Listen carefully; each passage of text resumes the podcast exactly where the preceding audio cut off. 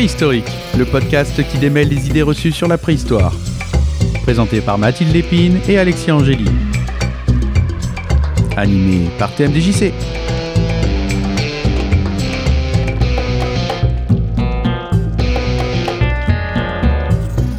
Bonjour à toutes, bonjour à tous et bienvenue dans l'univers de Préhistorique, le podcast de Préhistorie Travel. Euh, Aujourd'hui, nous sommes réunis tous les trois pour vous parler à nouveau d'un sujet fantastique. On essaye, on essaye dans cette émission de vous sélectionner des sujets qui sortent un petit peu de l'ordinaire et qui, vous l'aurez compris, touchent à la préhistoire. Et alors, qui c'est tous les trois? Tous les trois, c'est TMDJC derrière le micro.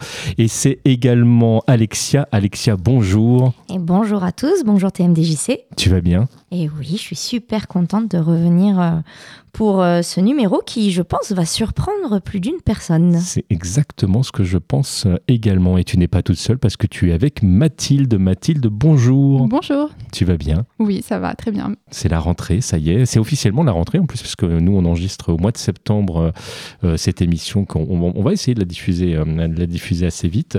Euh, le sujet que vous m'avez soumis aujourd'hui est un paradoxe. Et moi, j'aime bien les paradoxes. Vous ne le savez pas forcément, parce qu'on n'a eu l'occasion d'en discuter tous les trois, mais moi, je suis, je suis quelqu'un qui apprécie vraiment beaucoup les paradoxes.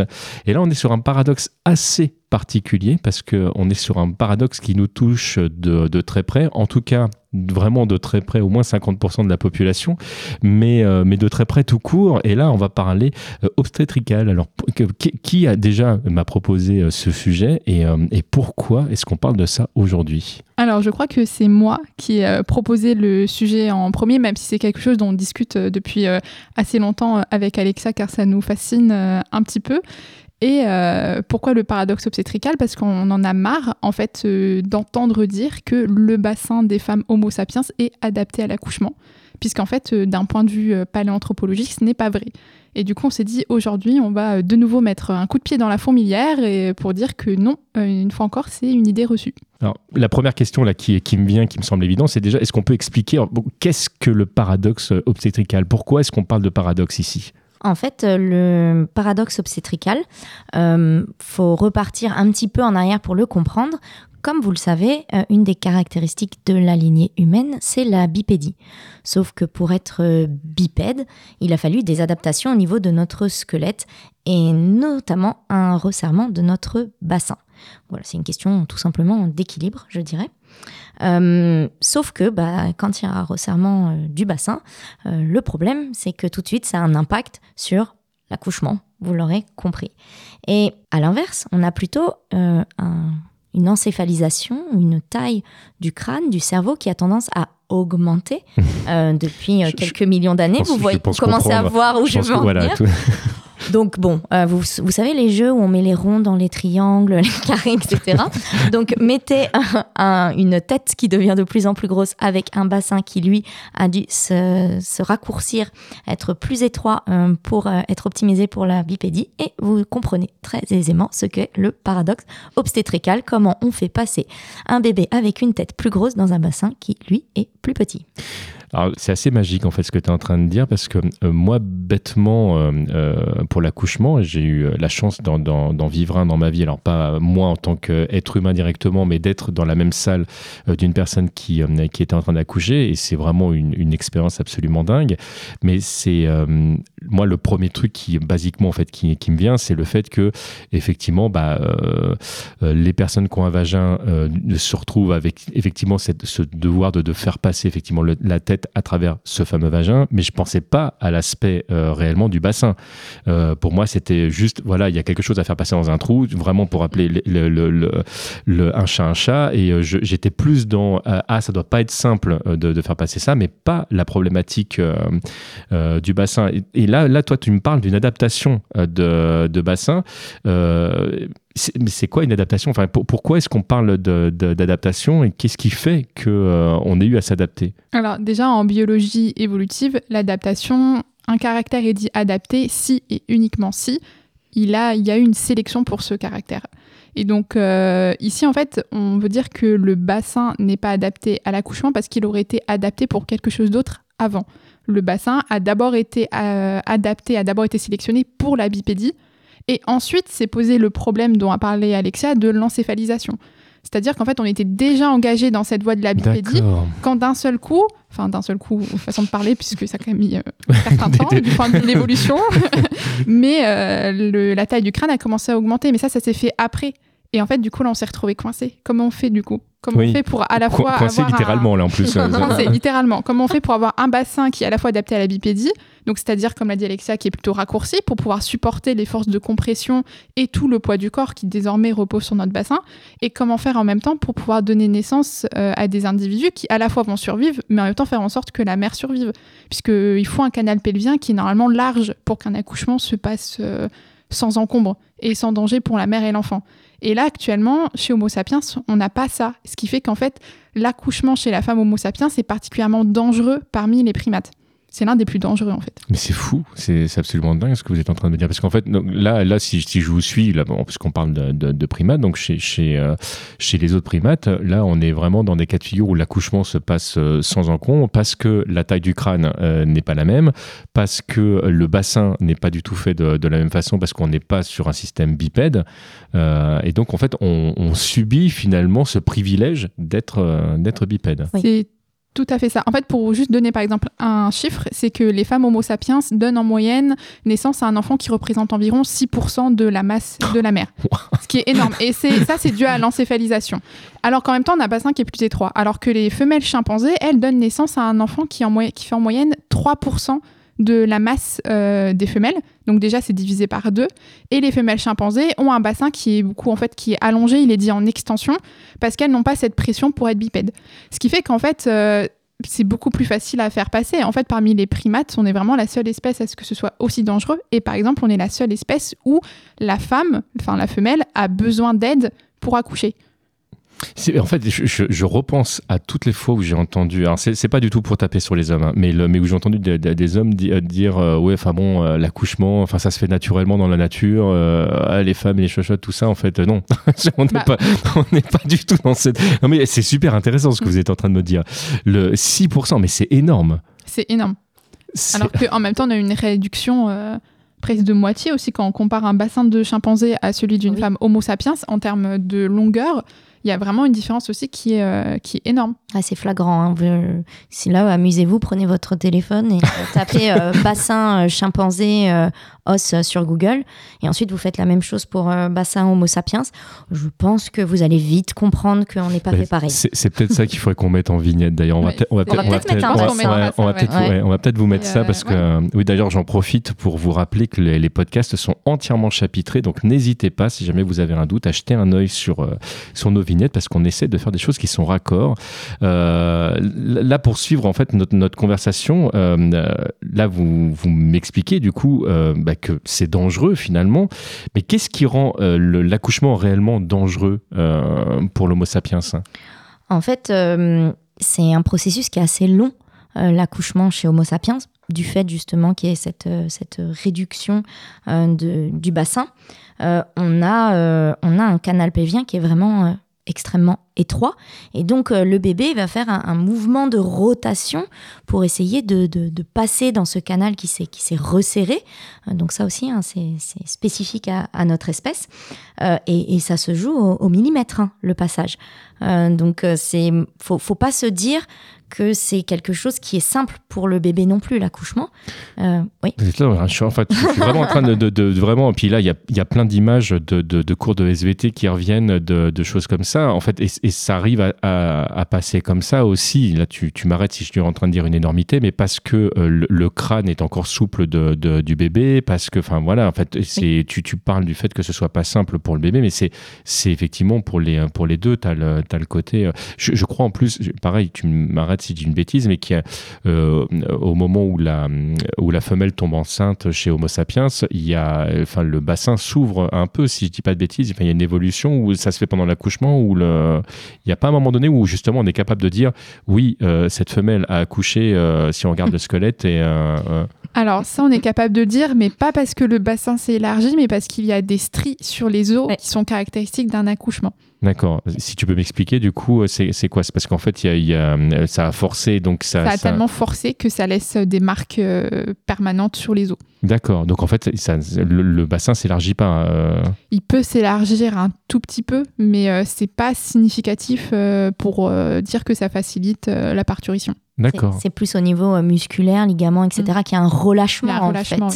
Mais, mais ça, le ça, je le savais, parce que je sais après qu'il y a un travail euh, du coup euh, où on doit retravailler le périnée, tout ça, Oui, c'est le, ça. le- ça, ça, je l'entends parfaitement, mais je, je pensais, tu vois, très naïvement qu'il y avait aussi, enfin, que les os évoluaient de, pour, pour justement offrir un meilleur passage. donc je dis vraiment n'importe quoi. Euh, J'apprends, une fois de plus plein plein de Mais, trucs mais, avec mais, vous deux. mais ce que tu as dit par, par, par contre sur les os, effectivement, c'est une des adaptations qui ont été, euh, on va dire, trouvées, même si j'aime pas ce mot, hein, par, par, par la nature, euh, pour euh, aider justement ce, ce bébé à, à- à passer. Alors il y, en- il y en a plusieurs, hein, des adaptations en réalité qui ont, qui ont été trouvées. Il y a, il y a ces os, euh, mais le fait aussi que nos enfants naissent assez immatures par rapport à, Oui. à d'autres espèces. hein. Très immature. Ouais, très immatures. Quand vous comparez un nouveau-né euh, d'un primate non humain, par exemple, Bah, il comparé n'est à pas un viable nouveau-né en fait Homo du tout. sapiens, euh. un nouveau-né Homo sapiens euh, ne sait absolument rien faire en comparaison des autres primates où ils vont déjà être capables de, De se mouvoir, de s'accrocher ouais. à leur mère. Euh, un bébé Homo sapiens euh, n'a pas de locomotion. Au niveau de ses sens, c'est pas complètement développé. Et il faut savoir aussi que euh, un bébé Homo sapiens naît avec seulement un quart. Enfin, il y a que un quart de son cerveau. Enfin, son cerveau fait que un quart de sa taille adulte. Oui, dit comme ça, ça a plus de sens. Oui. Alors que chez les autres primates non humains, le cerveau a déjà entre 50% et 70% de sa taille adulte. Donc ça, c'est aussi Ah, une solution trouvée. énorme, parce qu'en fait, c'est- si on dépasse le quart de la taille adulte, Ça passe plus. ça passe plus. Et là, on a le phénomène de disproportion photopelvienne, qui est l'un des phénomènes les plus dangereux pour la femme, c'est-à-dire que le crâne du fœtus dépasse le diamètre du pelvien.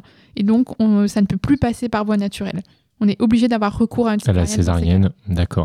Oui, là, là, ce que vous êtes en train de me dire, c'est que si jamais euh, on- finalement la femelle gardait le- l'enfant plus longtemps dans, dans son ventre, 10 mois par exemple, je dis n'importe quoi, le- le- la, la difficulté c'est que ça, ça pourrait plus passer physiquement. pourrait- du- Ça passe plus. Ça pourrait plus passer. Ah ouais. Mais en plus, c'est même plus compliqué que ça parce que si on part de ce principe-là, on pourrait se dire bah, pourquoi est-ce que les enfants Homo sapiens n'est-ce pas encore plus immatures à un moment où le crâne euh, il est encore plus petit, du coup ça passerait encore plus facilement puisque là c'est quand même euh, c'est quand même juste.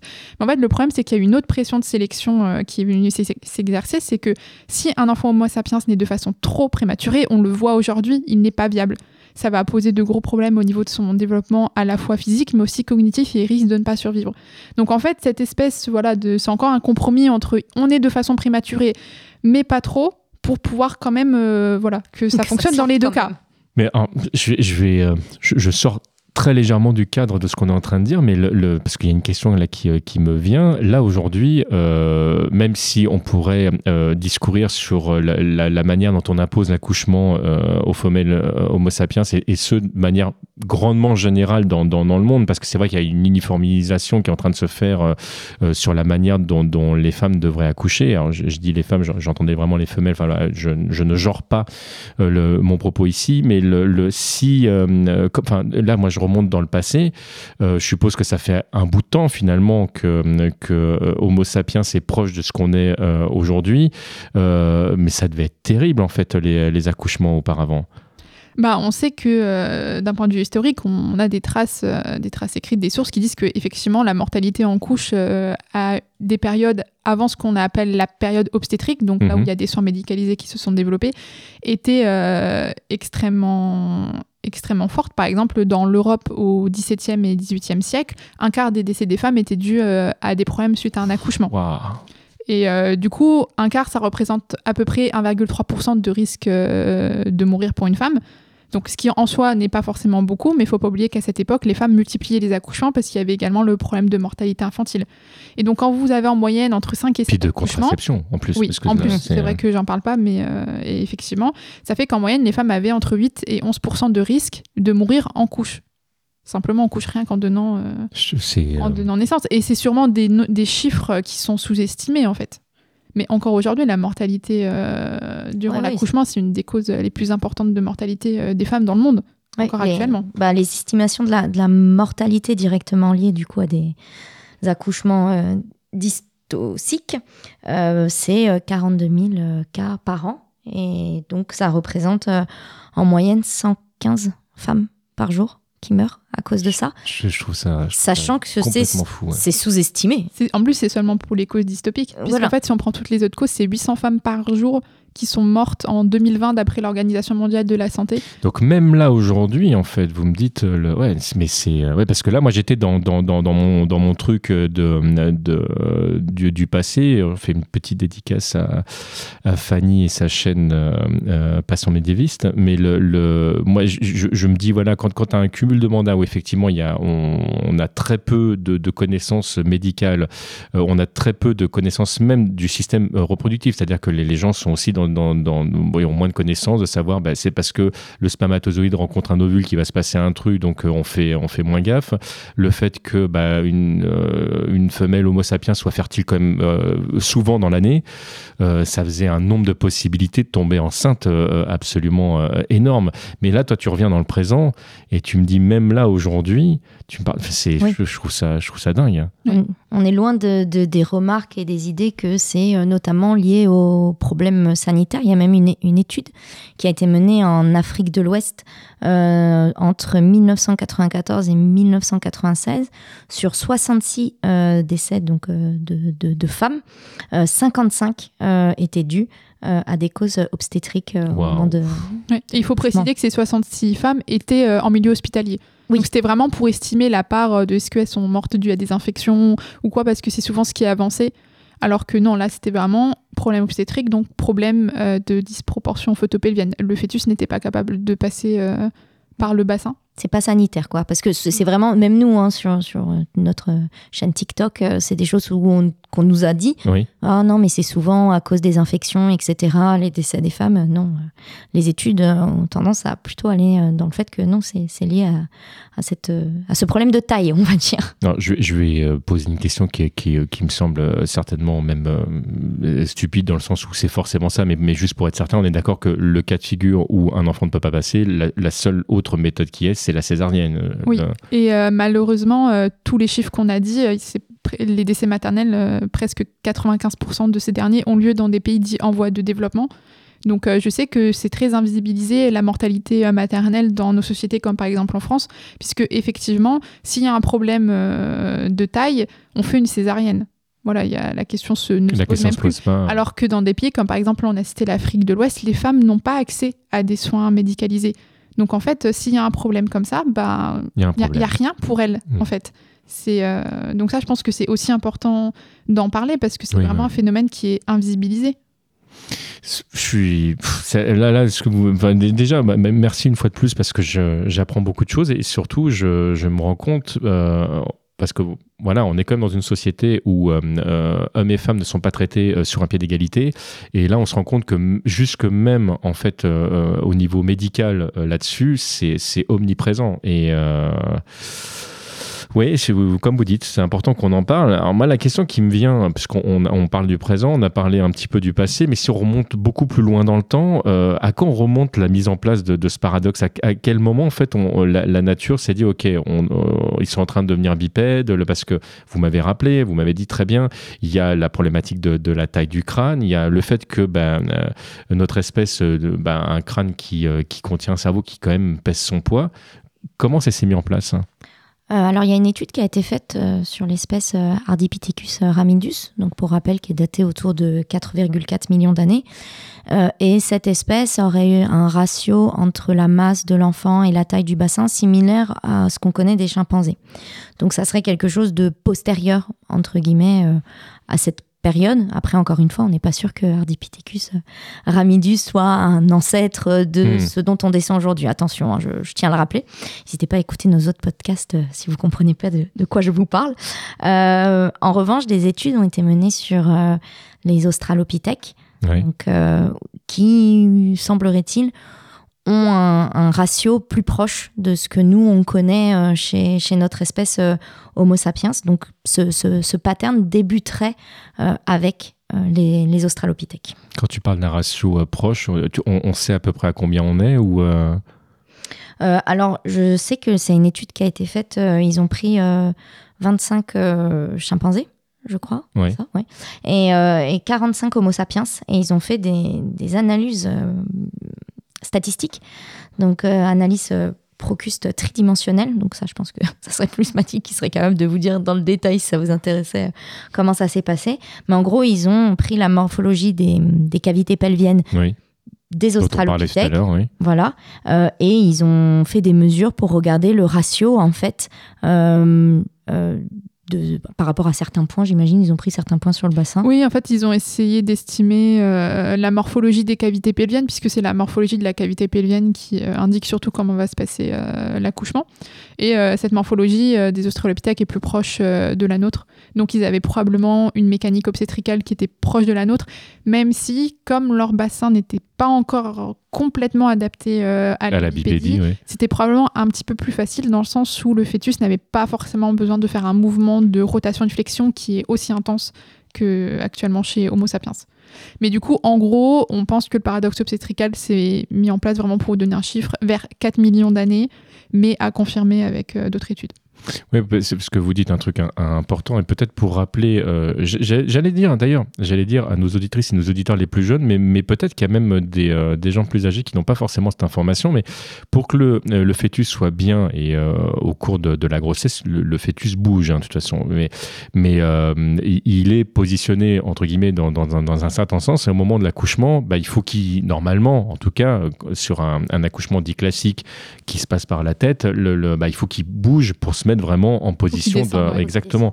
Et, euh, et, et donc après, malheureusement, on a, on a parfois des, euh, des, des accouchements plus compliqués qui se font par le siège, par exemple, où là, le, le bébé n'est pas, n'est pas tourné, entre guillemets, dans le bon sens, mais enfin, le bon sens par rapport à une moyenne, et certainement parce que c'est plus simple de commencer par le plus gros euh, et qu'après l'accouchement est beaucoup plus facile que, que de démarrer par, euh, par le bassin. Mais oui, donc euh, voilà, il y a, il y a une vraie rotation qui se fait, comme vous le dites, euh, euh, durant l'accouchement. Bah, il n'a pas le choix parce qu'en fait, euh, le crâne du fœtus ne peut passer dans le canal pelvien que s'il est oblique. Donc, c'est-à-dire que s'il présente son diamètre le plus petit, parce que sinon ça passe pas. Donc, il n'a pas d'autre choix que de se retourner pour euh, pouvoir passer. Bah, qui s'est déjà retrouvé la tête coincée entre des barreaux euh, Voilà. Une petite Au dédicace à un cousin euh, euh, comprend, le, comprend la problématique. Ça passe dans un sens, après ça passe pas forcément quand on, quand on le, le retourne pas dans le bon sens. Euh, bah, pour revenir sur notre, euh, notre sujet, donc on a les femmes, donc Homo sapiens, qui, a- qui arrivent euh, quand même à accoucher aujourd'hui. Euh, comment est-ce qu'on l'explique au vu de ce fameux paradoxe obstétrical?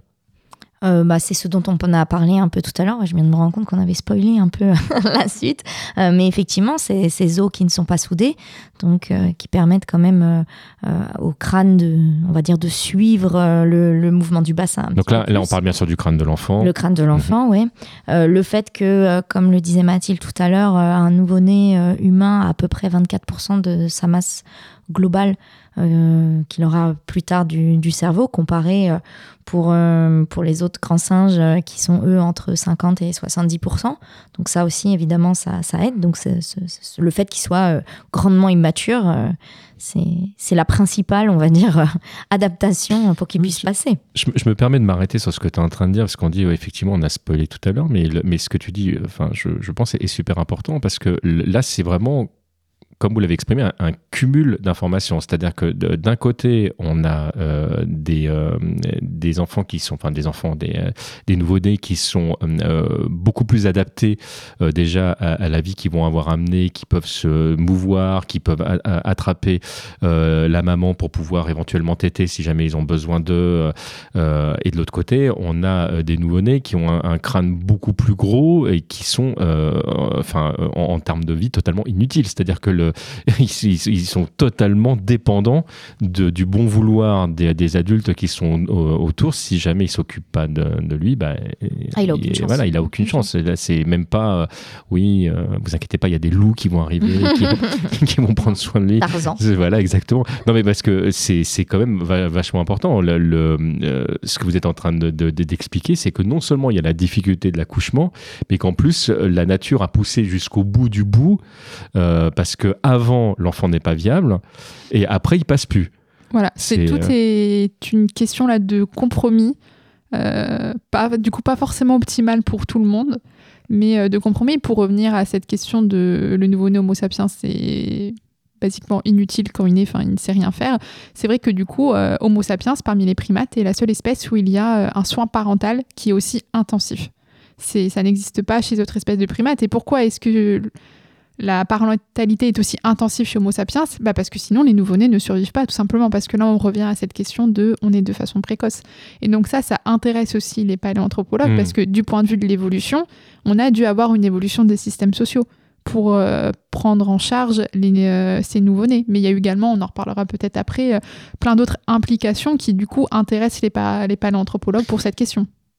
Alors, je suppose que c'est impossible de savoir euh, la poule et l'œuf, mais le, est-ce que vous pensez qu'on a évolué euh, de manière sociale parce que euh, les enfants naissaient comme ça, ou c'est parce qu'on a évolué de manière sociale que les, enfants finalement Enfin, ouais, c'est impossible. Vous pouvez évidemment pas répondre à cette question. Je, en fait, c'est difficile parce qu'il n'y a pas que la question du paradoxe obstétrical qui rentre en compte euh, pour les systèmes sociaux. On en reparlera pour euh, le prochain épisode. Euh, sur l'alimentation aussi, ah. les régimes alimentaires ont aussi peut-être eu un impact sur la façon dont étaient organisés les groupes. Donc il n'y a pas que le paradoxe obstétrical qui rentre en compte dans cette question-là. Et en plus, effectivement, c'est impossible de savoir pour la préhistoire l'organisation sociale des groupes. Donc là, on ne peut pas répondre. Donc, euh, la bonne nouvelle, ça veut dire qu'on se retrouve le mois prochain, en fait. Oui, oui. et, on va parler alimentation le mois prochain, donc euh, ça donnera faim. préparer des snacks en même temps que vous nous écouterez. Parler alimentation et cerveau. Alimentation et cerveau. on a fait un thème alimentation et cerveau. C'est très très beau.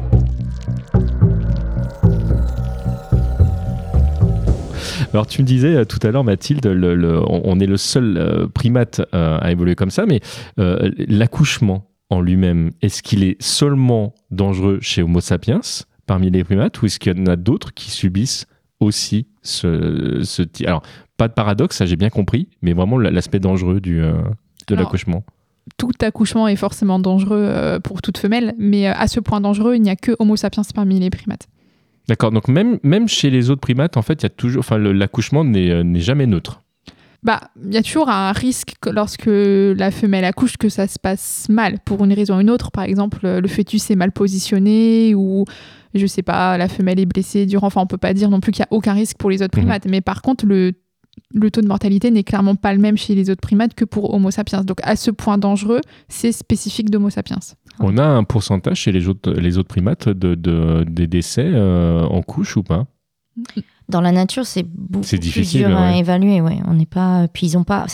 Même au niveau de la comparaison, ça serait compliqué étant donné nous bah, tous les soins dont on parlait euh, dans les hôpitaux, etc. Euh, bon, bah, les primates, ils n'ont pas cette aide-là on n'a pas lié la problématique euh, grâce finalement à la médecine. Donc, ce que la nature ne nous a pas offert, on s'est on s'est débrouillé grâce à, entre guillemets à notre intelligence pour pour pouvoir gérer le truc. Oui, les, primates, ils ont, ils ont, comme on disait en début d'émission, ils ont ce bassin en extension, en fait. Euh, encore une fois, j'espère qu'on aura trouvé la jolie petite photo sur la vignette. Euh, et, donc, du coup, euh, il, est, il est vraiment allongé. C'est vraiment un bassin qui est très, très allongé. Donc, d'un point de vue de taille, si c'était sur ça ta question au niveau de la dangerosité, voilà, non, il n'y a pas du tout le même, la même implication et la même problématique d'un point de vue de taille. Maintenant, en sortant de tout ça, un accouchement, quel qu'il soit, reste toujours dangereux. Mais c'est aussi bidon que de dire, euh, voilà, sortir dans la rue, ça reste toujours dangereux oui, oui. D'accord, j'entends, on peut se faire écraser pareil. Voilà, mais bon, il y a peu de chances quand même sur ton chemin, finalement, que ça se passe mal. j'entends parfaitement. Euh, donc, en fait, c'est vraiment chez Homo sapiens que ça reste le, le, le plus compliqué. Alors, donc, au final, donc le bassin chez Homo sapiens n'est pas adapté à l'accouchement malgré le fait qu'on entende souvent que les femmes ont des hanches plus larges, euh, mais c'est pas justement pour accoucher Alors non. Alors déjà, le fait que les femmes ont des hanches plus larges, c'est un mythe. D'accord. En soi, ce n'est, euh, ce n'est pas vrai, vraiment d'un point de vue paléanthropologique. Alors, on voit une infime différence dans la largeur du bassin entre les femmes et les hommes.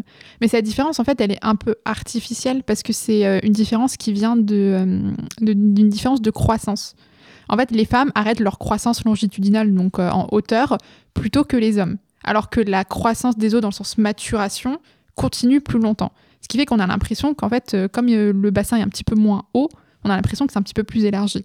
Mais c'est artificiel, c'est un ratio en fait. Quand vous regardez vraiment les chiffres euh, strictement, il y a très très peu de différence entre un bassin d'un homme et d'une femme. Donc tu veux dire, là, si on, si on, on prend deux squelettes sans, sans l'enveloppe euh, et, euh, et qu'on pas n'a pas l'habitude de, faire cette différence, tu verras pas de différence ou très peu. euh, C'est très difficile. Alors, il existe quand même des ratios que nous, on mesure, par exemple, en paléanthropologie, et on dit si on a euh, la majorité des ratios qui indiquent que c'est une femelle, on considère que c'est une femelle. Mais ça, c'est vraiment dans le sens de, de la largeur. Donc ça, c'est vraiment infime. Et en plus, avoir un bassin qui est un tout petit peu plus large, ça n'avantage pas pour la parturition parce qu'en fait, ce qui faciliterait vraiment l'accouchement pour les femmes, c'est la profondeur de la cavité pelvienne. Et ça, la profondeur est la même, et même chez les femmes, elle a tendance à être moins profonde, cette cavité. du fait qu'on- que, que euh, Bah, y a y a- une- il y a- voilà. c'est- différence de taille. Donc en fait, on pourrait dire si le bassin était adapté dans le sens où les femmes ont des hanches plus larges, du coup ça nous permet d'accoucher, ça voudrait dire qu'en fait cette infime différence dans la largeur nous permet d'accoucher plus facilement. Sauf que ce n'est pas le cas. La seule chose qui nous permettrait d'accoucher plus facilement, c'est d'avoir un- une cavité pelvienne qui est plus profonde. Donc l'infime différence qu'on voit entre un bassin d'hommes et de femmes n'est pas pertinent du point de vue de cette sélection. D'accord, donc en fait, souvent, quand. euh, D'accord, il y, a- le côté déjà, euh, tu viens de me l'expliquer, euh, visuel, qui fait qu'on a l'impression de. Il y a, je pense, en plus, dans, dans, dans notre culture, où on met quand même en avant ces, ces différences visuelles dans nos vêtements, dans, dans la, manière, effectivement, même au niveau chirurgical, maintenant, où il y a aussi, des fois, on fait grossir les hanches, on fait, où il y a vraiment une. Donc, en fait, on joue là-dessus au niveau des os, ça n'a strictement euh, aucune valeur. Non, et même euh, à l'époque où cette idée a commencé à apparaître, en fait, euh, les médecins montraient euh, des photos de femmes. En fait, à l'époque, les femmes portaient des corsets. Mhm. Et du coup, en fait, ça atrophie euh, le Oui. thorax.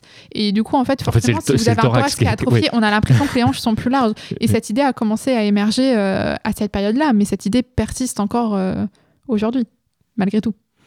D'accord, enfin voilà, bah, pff, c'est encore, euh, encore plein de choses, euh, plein de choses que je vais intégrer là. Euh, alors, pourquoi est-ce que la question du paradoxe obstétrical est intéressante en paléoanthropologie?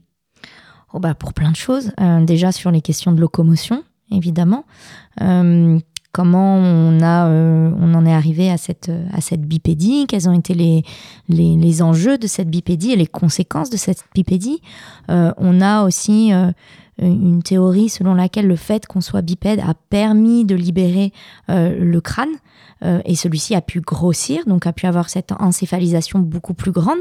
Donc, euh, parce que je sais que c'est des questions qui reviennent souvent sur TikTok. Pourquoi notre cerveau a grossi, par exemple, et pas celui d'autres primates Et ben, peut-être que c'est lié à ces questions de, de locomotion. quand, quand tu dis peut-être que c'est lié, c'est qu'on n'a pas la certitude aujourd'hui que le fait qu'on ait un cerveau plus gros soit lié à notre, notre, notre bipédie. On a la certitude que ça aide. Voilà, mais on n'a pas la certitude que l'un soit la conséquence de l'autre. D'accord.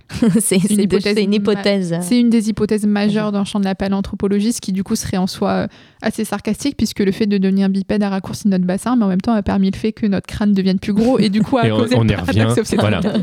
Ce qui du coup, euh, c'est un peu le serpent qui se mord la queue, mais euh, voilà. Après, d'un point de vue de l'évolution, c'est c'est intéressant, mais une fois qu'on était engagé pour la bipédie, c'était, on pouvait, il n'y a plus de retour en arrière qui était possible. Oui, et puis euh, en engagement, on en revient justement à l'engagement de l'accouchement. Donc, euh, Oui, les, les systèmes sociaux dont on parlait, qui sont, eux, sont beaucoup plus difficiles du coup à, à, à- à voir en fait sur des, sur des sites archéologiques, mais il peut y avoir des indices à ce niveau-là. Puis même, euh, bah, on refait le lien avec euh, le podcast qui sortira le mois prochain, euh, l'énergie qu'il faut pour nourrir ce gros cerveau, d'où ça Oui, vient, oui, oui. comment ça, quel impact ça a eu sur euh, notre manière de se nourrir, de se déplacer, d'occuper des zones géographiques.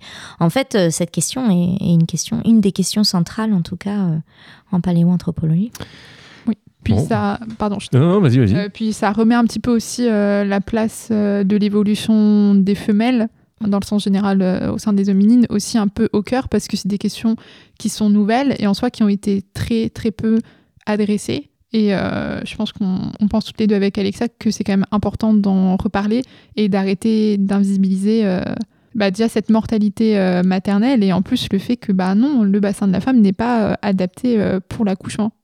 Alors, je suis vraiment très très content que tu fasses cette remarque parce que ça va complètement dans, le sens de la question que j'allais euh, que poser là. Je, je sors très très légèrement de notre notre cadre pour aussi euh, parler de l'aspect social, mais euh, aujourd'hui, au moment de l'enregistrement de cette émission, on est en 2023, le, on voit qu'il y a une évolution tout doucement dans notre société où on essaye de s'ouvrir justement à des questions qui, qui touchent les, femmes de notre société en général. Mais tu l'as dit, ça a longtemps, très longtemps été invisibilisé, au point même qu'aujourd'hui, je pense à certaines youtubeuses qui ont euh, cette géniale idée de vouloir parler de, euh, musiciennes, de, de, de sportifs, de, des gens qui ont changé le monde dans lequel on est, dont on n'a jamais entendu parler parce que on a préféré parler, par exemple, de Mozart que de sa sœur ou de, de, ce genre de choses. Et, enfin, moi, c'est un, un, truc que je, trouve, euh, que je trouve assez incroyable. Et en fait, là, en vous entendant, je me rends compte que ça a été fait tout du long, parce que même au, sein de la préhistoire, euh, on a mis en avant finalement euh, certaines choses et on a fait le choix de ne pas parler de certains sujets qui apparemment n'étaient er guillemets pas intéressants. Euh, et j'en viens à, ma question est-ce que aujourd'hui encore, alors là, je, sors du cadre de la préhistoire pour parler même de notre société. Alors vous n'êtes pas obligé de répondre si jamais vous n'avez pas les, connaissances ou ou si jamais ma question va, va, trop loin, mais est-ce qu'on n'est pas encore aujourd'hui en train d'imposer même jusqu'à l'accouchement des, euh, des idées qui sont très là encore, air guillemets, masculines, avec une vision qui était très patriarcale, euh, au, déprofit, si vous me passez l'expression, des, des, femmes qui subissent euh, ces accouchements et, le fait de bah, ce non-savoir, finalement, qui représente quand même 50% de la population? Alors là, je vais donner mon avis personnel, donc euh, c'est d'un point de vue scientifique, il n'y a rien qui étaye, mais je pense que si on est toujours dans ce cas-là, là on l'a vu pour le paradoxe pétrical, mais quand on prend actuellement par exemple euh, la médecine, les médicaments, euh, la façon dont on fabrique les médicaments, ça je peux en parler parce que j'ai été formée à ça, les, les patients sur lesquels on fait ces études sont des hommes principalement. Sauf que une femme ne réagit pas de la même façon qu'un homme à un médicament. Notamment, n'a pas les mêmes effets secondaires, n'a pas besoin des mêmes doses pour des questions de taille, euh, de poids, etc. Et euh, la pharmaceutique est encore faite principalement pour des hommes, en fait, puisque ce sont des, sujets hommes qui sont utilisés. Donc, euh, et ça, on a encore du mal. alors, je crois qu'il y a une loi qui est passée il n'y a pas très longtemps, mais pour que des sujets féminins soient aussi présentes dans ces études que des sujets masculins, puisque effectivement, il n'y a pas du tout le même impact. Et du coup, en fait, on a des médicaments qui ne sont pas forcément euh, adaptés aux femmes dans leur posologie, mais aussi dans la dose qu'on donne, puisque un homme de 50 kg, ce n'est pas pareil qu'une femme de 50 kg en termes de masse et du coup en termes de réaction du corps. Donc pour moi, si c'est encore évident qu'aujourd'hui, la place de la femme est encore largement sous-estimée dans les sciences, comme ça a pu l'être à l'époque, mais parce qu'à l'époque, c'était une science qui était majoritaire majoritairement faites par des hommes, du coup pour des hommes, et euh, même dans des questions de, voilà, de paléanthropologie ou d'évolution, les questions féministes commencent seulement à apparaître aujourd'hui. Et si ça, ça vous intéresse, d'ailleurs, je peux recommander un ouvrage euh, qui a été... Alors, c'est la thèse de Priscille Touraille qui s'appelle euh, Homme grand, femme petite, une évolution coûteuse. Et dans sa thèse, elle montre que le, le dimorphisme sexuel de taille chez Homo sapiens est en fait le résultat d'un fait social. Et euh, elle aborde. On, mettra le lien. Euh, oui, on pourra faire ça. Et euh, sa thèse a été remaniée pour être un livre. Il est vraiment très accessible, très facile à lire, même d'un point de vue si vous n'avez pas forcément de bagage en biologie ou quoi, c'est pas un problème, ça se lit très facilement. Et c'est un livre, c'est rare de voir un livre qui est aussi pertinent et aussi intelligemment écrit dans ce domaine-là. C'est très interdisciplinaire, ce qui est aussi très rare. Et euh, elle traite aussi un petit peu voilà, de, toutes ces, de toute cette question. Et c'est l'un des premiers ouvrages, on pourrait dire presque féministe euh, au sein de la science. Donc euh, si ça vous intéresse, je vous le recommande.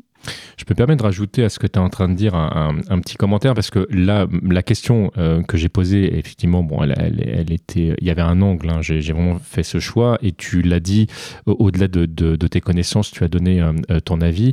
je voudrais exprimer à nos auditeurs et nos auditrices que au-delà de notre point de vue, il y a des choses qui sont factuelles et qu'on n'est pas en train d'essayer de, de, vous faire penser d'une certaine façon, mais qu'il y a effectivement des choses qui existent et qu'il faudrait faire bouger.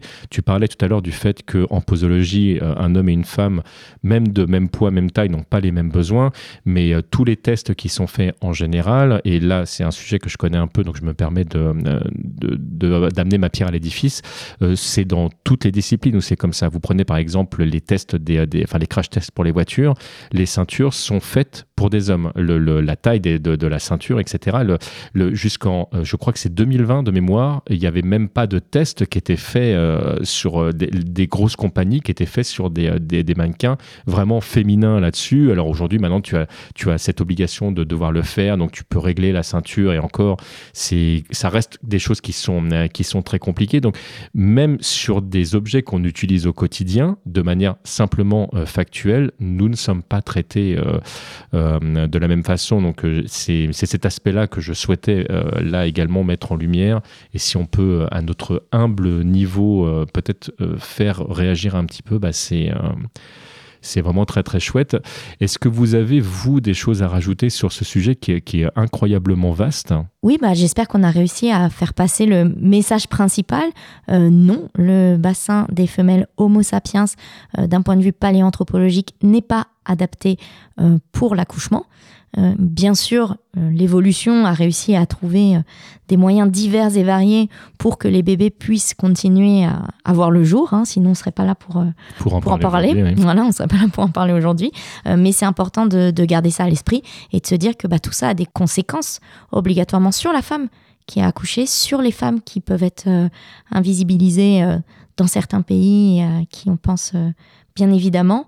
Euh, on n'est pas tous égaux là-dessus. On n'est pas tous égaux là-dessus et il faut pas l'oublier. Et quand on entend dire que si, si, les femmes sont faites pour ça, je, je pense que malheureusement, c'est une des choses qui fait que bah, voilà, on se, on se voile la face sur, sur des problématiques euh, importantes mondiales et qu'on n'est pas tous égaux, qu'on n'a pas tous la même chance. Donc euh, moi, voilà, c'était le message que je voulais faire passer aujourd'hui.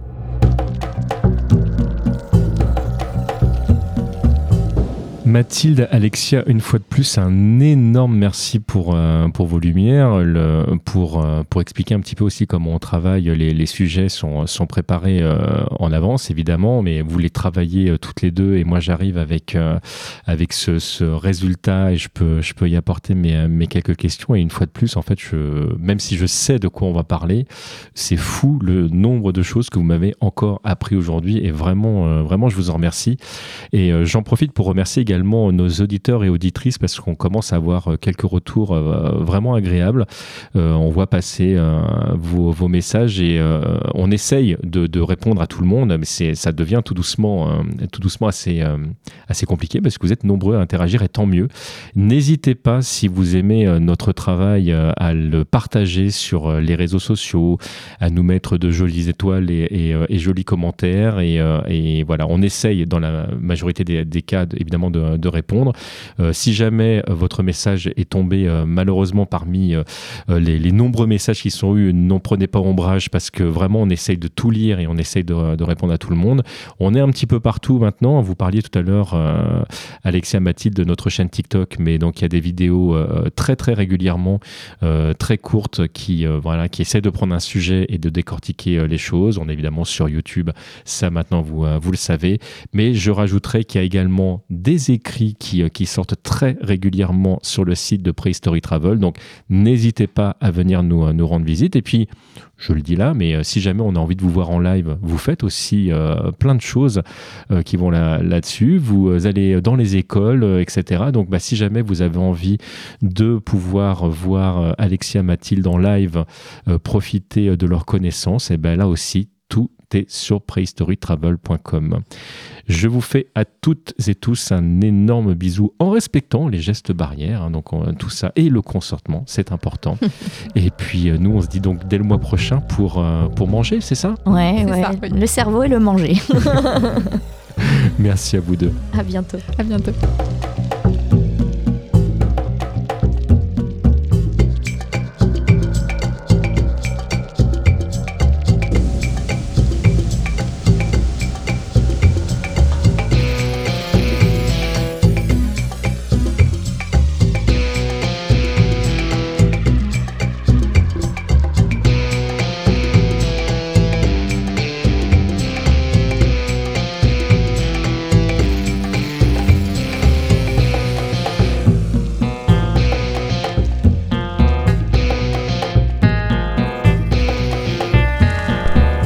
MDJC Creations.